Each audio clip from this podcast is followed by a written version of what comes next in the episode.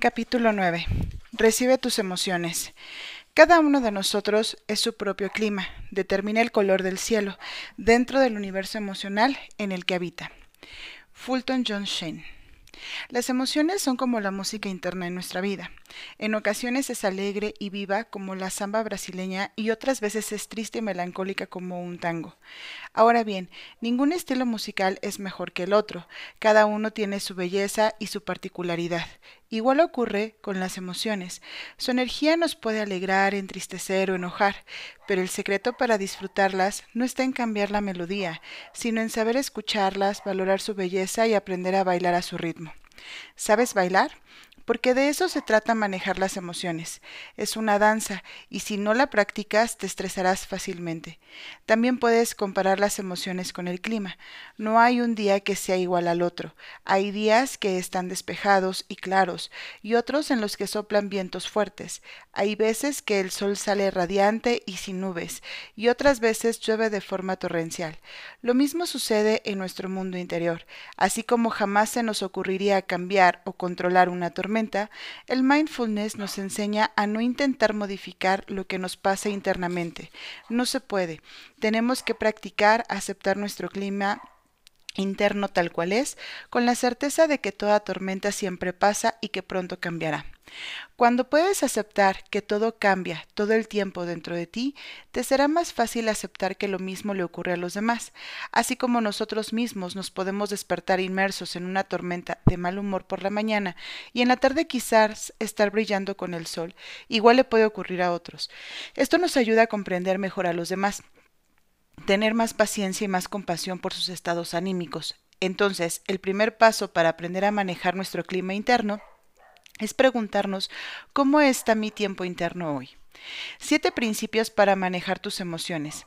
El clima interno es tan variado que tenemos que aprender a leerlo, y para hacértelo más sencillo, te comparto siete principios que practico durante la meditación formal o informal para manejar mejor mis estados emocionales.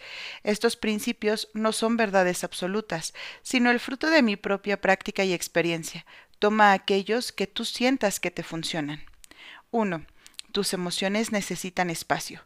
Muchas veces nos vemos inundados por un río de emociones y sentimientos que nos abruman y, nos dejan y no nos dejan pensar con claridad. Dales la bienvenida y sé un buen anfitrión. No los rechaces ni los evites. Dale espacio a eso que sientes para poder entenderlo y gestionarlo mejor. 2. Tus emociones son impermanentes. Imagina que las emociones son como nubes que atraviesan el cielo de la mente. Algunas nubes son oscuras, otras son claras, algunas son densas, otras livianas, algunas van rápido, otras pasan lento. Todas llegan y todas se van. Ninguna permanece. Buda decía, cada vez que un pensamiento o una emoción no saludable surge en una mente iluminada, es como escribir sobre el agua, en el momento en que se escribe desaparece. No eres tus emociones. Número 3. Existe la creencia de que nosotros somos nuestras emociones. Muchas personas se identifican tanto con lo que sienten que dicen yo soy depresivo, yo soy ansioso, como si esas emociones fueran ellos mismos. La realidad es que por más intensas y reales que se sientan, las emociones son, son lo que sentimos, pero no lo que somos. Tenemos que cambiar la afirmación de soy depresivo por estoy sintiendo depresión. El cambio del verbo ser al verbo estar nos habilita a ver las emociones con objetividad y así poder manejarlas mejor. 4. Tus pensamientos mantienen vivas a tus emociones. Tara Brach, la reconocida psicóloga y autora estadounidense, escribe en su libro Aceptación Radical, Nuestros pensamientos son los vientos y nuestras emociones las aguas. La duración media de una emoción abandonada a sus propios recursos es de 1.5 minutos, que la mantiene viva más allá de ese tiempo. Los vientos del pensamiento. Esta cita nos invita a ser muy conscientes de la calidad y cantidad de pensamientos que creamos. De esto dependerá la intensidad y la duración de nuestras emociones. 5. Tus emociones mueren bajo observación. Quizás te haya pasado alguna vez de ir al médico a consultarle algo porque te tenía muy preocupado y tan pronto el doctor te vio y te explicó lo que tenías, tu tensión bajó y te sentiste aliviado. Lo que sucede es que cuando identificamos y le ponemos nombre a lo que estamos sintiendo, la ansiedad y la tensión automáticamente bajan y junto con esto desaparece el miedo, lo que crea la mayor ansiedad no es la posible enfermedad que podamos tener, sino la incertidumbre de no saber de qué se trata. 6. Tus emociones son tu mejor maestro. Reconocer y comprender las emociones es mucho más saludable y productivo que ignorar su importancia. Las emociones pueden ser muy buenas señales si las sabemos leer. Si una emoción particular se repite regularmente, debe haber una buena razón. Quizás sea tiempo de prestarle atención y escuchar lo que te está diciendo. Ten paciencia y date tiempo para entenderla. 7. Tus emociones se reflejan en tu cuerpo. El cuerpo es el lienzo y tus emociones el pincel. Todo lo que sientes se refleja claramente en tu cuerpo. Basta con que notes tu respiración agitada o tu corazón acelerado o algunos signos de sudor para darte cuenta de que una tormenta interna se avecina. Podría ser la ira, el miedo, la frustración u otra emoción. Esta alarma natural nos permite estar mejor preparados antes de su llegada. También podemos notar fácilmente las señales de la emoción en el cuerpo de otros. Si, por ejemplo, ves las señales de la tristeza en otro y cuando le preguntas si le pasa algo lo niega, sabrás que está mintiendo. El famoso poeta persa Rumi explica de manera magistral todos estos principios en un único poema. La casa de huéspedes. El ser humano es una casa de huéspedes. Cada mañana un nuevo recién llegado, una alegría, una tristeza, una maldad. Cierta conciencia momentánea llega, como un visitante inesperado. Dales la bienvenida y recíbelos a todos, incluso si fueran una muchedumbre de lamentos, que vacían tu casa con violencia. Aun así, trata a cada huésped con honor. Puede estar creándote el espacio para un nuevo deleite. El pensamiento oscuro, a la vergüenza, a la malicia, recíbelos en la puerta riendo, e invítalos a entrar. Sé agradecido con quien quiera que venga, porque cada uno ha sido enviado como un guía del más allá. Rumi. En resumen, estos serían los puntos esenciales que hay que recordar cuando atravesamos un momento emocional fuerte. Dale la bienvenida. Acepta tu emoción con apertura, con curiosidad y dale espacio. Imagina que, imagina que eres una madre sosteniendo a su hijo que llora en sus brazos. Déjala pasar. Así como la emoción llega, así se va. Es un huésped de paso. Tú no eres la emoción, tú eres el observador de la emoción que sientes, eres su creador y la emoción es tu creación. Cuida lo que piensas, porque son tus pensamientos los que mantienen con vida tu emoción. Dale un nombre, pregúntate si es miedo, tristeza, ansiedad. Puedes decirte a ti mismo, el miedo me está visitando o estoy sintiendo la energía del miedo. Deja que te enseñe. En vez de cuestionarte o culparte, Permite que la emoción sea tu maestro y te cuente lo que te viene a enseñar. Escucha a tu cuerpo. Ubica en qué lugar de tu cuerpo se aloja la emoción y qué sensaciones te produce. Puedes aprender mucho de ellas. La reactividad. Todos hemos experimentado en mayor o menor medida la energía del miedo, la ira, la tristeza o la decepción. Y como vimos en varios pasajes del libro, nuestra tendencia natural es luchar o evadirnos de dicha emoción. Sin embargo, hay mucha evidencia de estudios científicos que indica que cuando aprendemos a recibir a estos sentimientos incómodos, nuestra habilidad para regular las respuestas emocionales crece. La mejor noticia es que la práctica del mindfulness genera cambios en la mente y en el cerebro que nos vuelven menos reactivos y nos permiten transformar estas respuestas como una oportunidad para aprender y liberarnos de los patrones reactivos que limitan nuestro crecimiento. Víctor Frank, el reconocido psiquiatra y autor, escribió en su libro El hombre en busca del sentido, entre el estímulo y la respuesta hay un espacio en ese espacio reside nuestro poder para elegir una respuesta. En esa elección reside nuestro crecimiento y libertad. Es únicamente en este espacio que plantea Frank que podemos ser conscientes y elegir, y ese espacio, sin duda, es el presente. La práctica del mindfulness nos ayuda a sentir ese espacio y cuanto más meditamos, más amplio se hace. Cuanto más espacio tengamos, mayor será el tiempo con el que contamos para pensar y luego actuar. Esto convierte la reacción en una respuesta meditada, sabia, elegida y consciente. De hecho, hay muchos estudios científicos que avalan esta cita de Frank.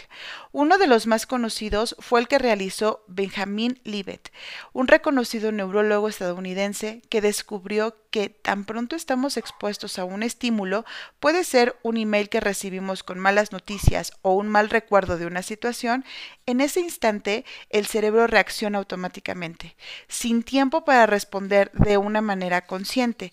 Y si estamos bajo los efectos del estrés, el tiempo entre el estímulo y la reacción se acorta aún más y somos más susceptibles de reaccionar sin pensar. Somos literalmente arrastrados por las circunstancias. Entonces, uno de los principales beneficios que tiene la práctica del mindfulness para el manejo de nuestras reacciones emocionales es la habilidad que desarrollamos los meditadores frente a un estímulo para detenernos y respirar en vez de solo reaccionar. Esa pausa deliberada nos da claridad para decidir qué hacer en ese instante. Otro beneficio es que ampliar el lapso entre el estímulo y la respuesta nos permite observar nuestras emociones y pensamientos tal cual son, sin intentar reprimirlos o cambiarlos.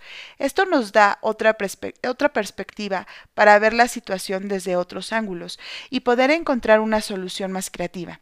En definitiva, este es el secreto para tomar las riendas de nuestra vida.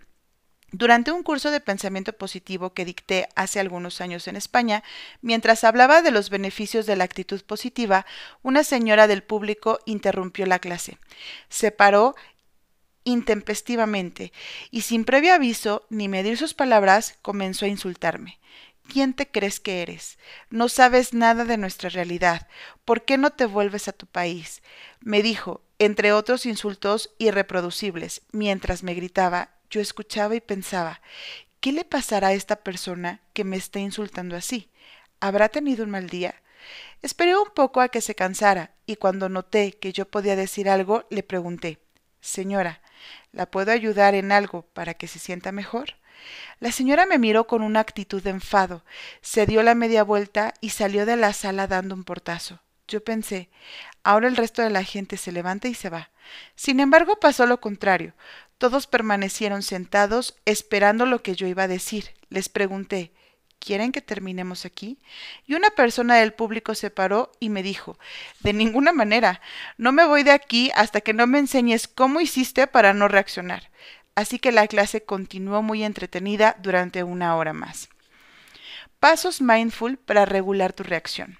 Si cuentas con tiempo para sentarte a meditar de manera formal, puedes utilizar los principios antes mencionados para gestionar tus emociones difíciles.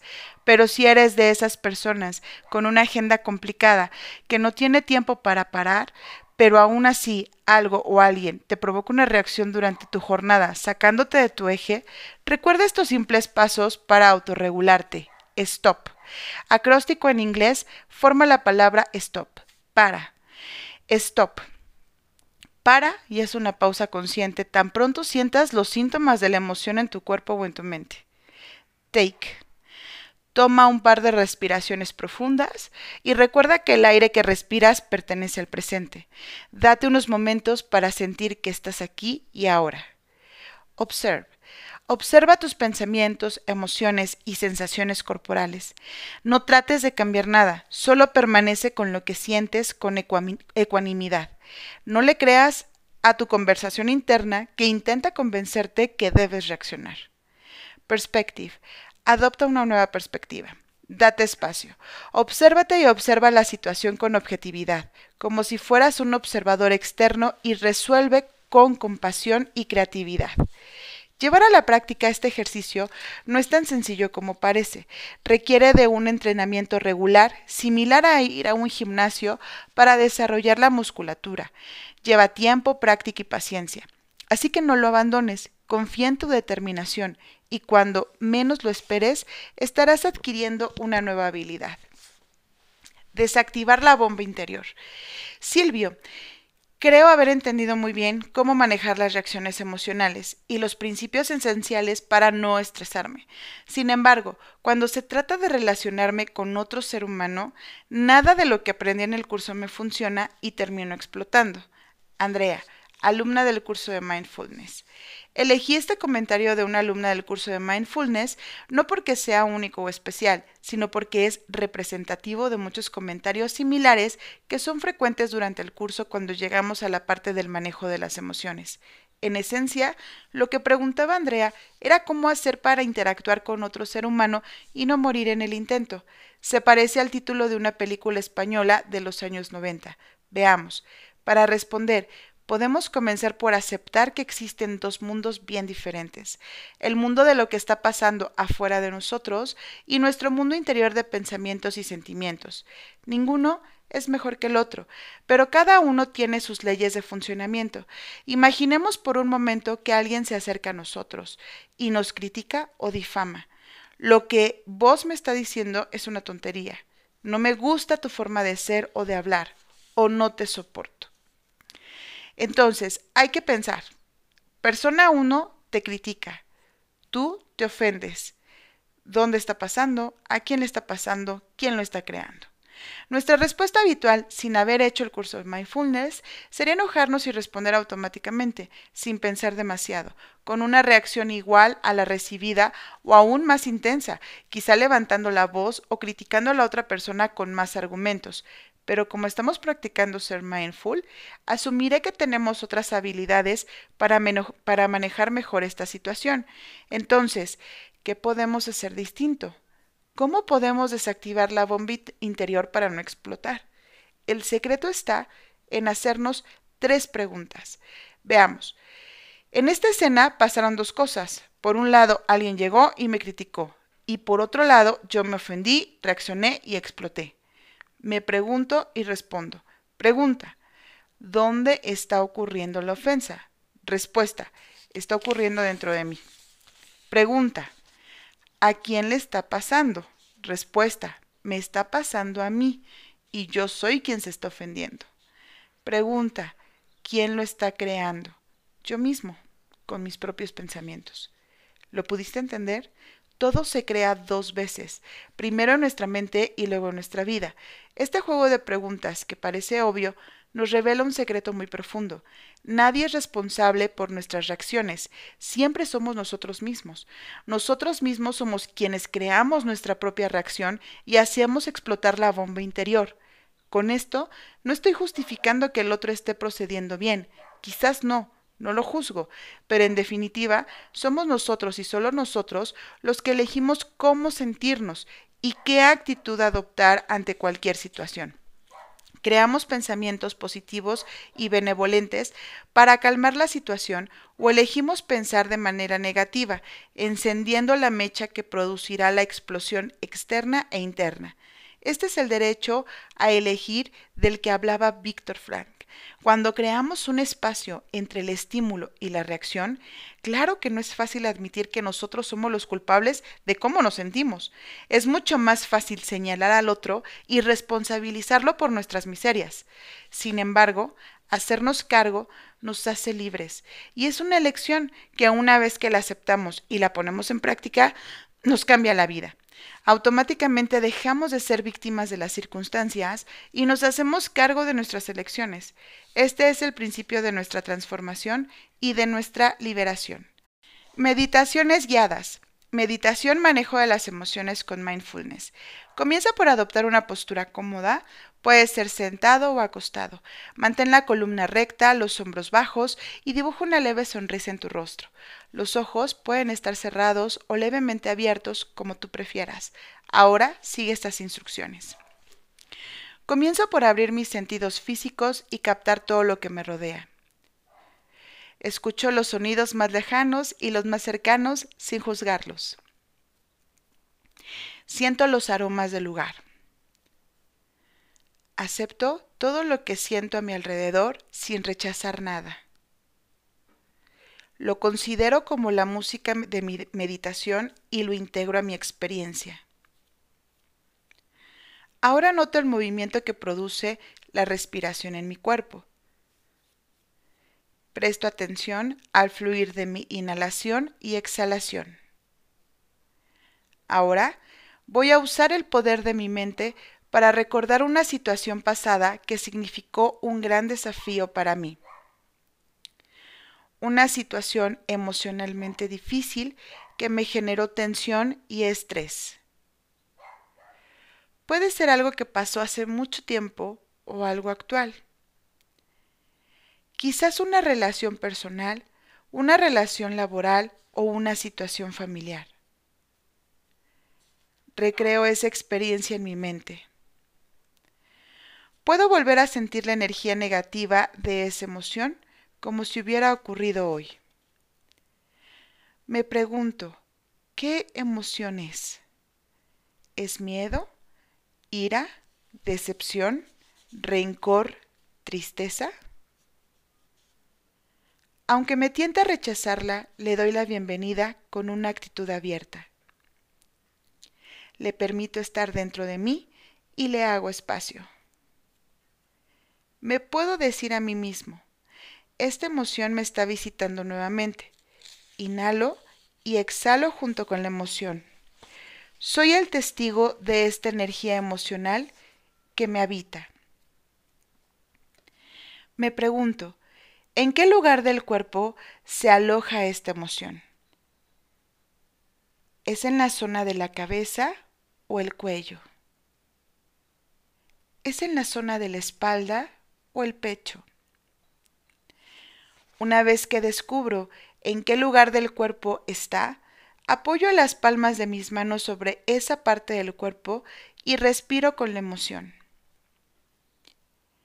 Lo hago como si estuviera apoyando mis manos sobre la herida de un niño, con cuidado y afecto. Si noto que mi mente se distrae, la invito amablemente a regresar a mi respiración. Estoy en el presente y escucho con atención mi experiencia. Quiero saber qué mensaje trae para mí. Recuerdo que la emoción es pasajera, que ha venido para traer un mensaje, pero pronto se irá. Imagino que esta emoción es como un río que desemboca en un vasto océano. Le doy más y más espacio en mi interior.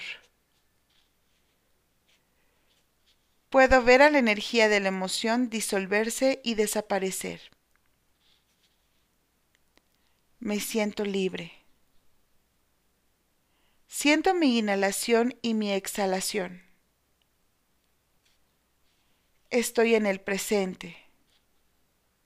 Siento la libertad de estar en el aquí y ahora.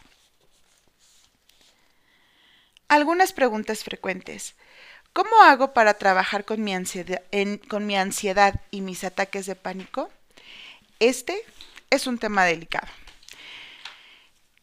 Como primera medida, sugiero consultar con un profesional idóneo no obstante, sin ser médico, puedo contar mi experiencia luego de haber atendido a varios pacientes con síntomas de ansiedad y ataques de pánico. En general, se acercan a mí buscando una solución a través de la práctica de la meditación y en muchos casos son los médicos mismos quienes se las recomiendan. Hacer el curso.